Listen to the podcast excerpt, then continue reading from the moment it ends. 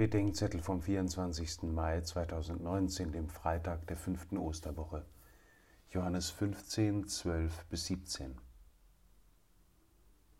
Es gibt Menschen, denen es unangemessen vorkommt, von der Beziehung zu Jesus als Freundschaft zu sprechen. Das hat damit zu tun, dass Freundschaft oftmals für etwas Geringeres gehalten wird als die Liebe. Für manche ist Freunde ein netteres Wort für Bekannte.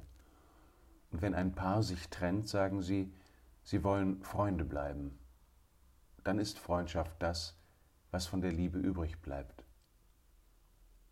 Jesus sagt den Jüngern, ich habe euch Freunde genannt.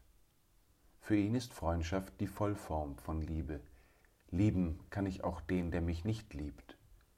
Freundschaft jedoch ist erwiderte, gegenseitige Liebe, die sich auf Gemeinsames bezieht. Liebe jeden mit echter, starker Nächstenliebe, schreibt Franz von Sales. Freundschaft dagegen schenke nur solchen, die mit dir Gemeinschaft in wichtigen Dingen aufnehmen können. Jesus nennt heute vier Kriterien der Freundschaft mit ihm.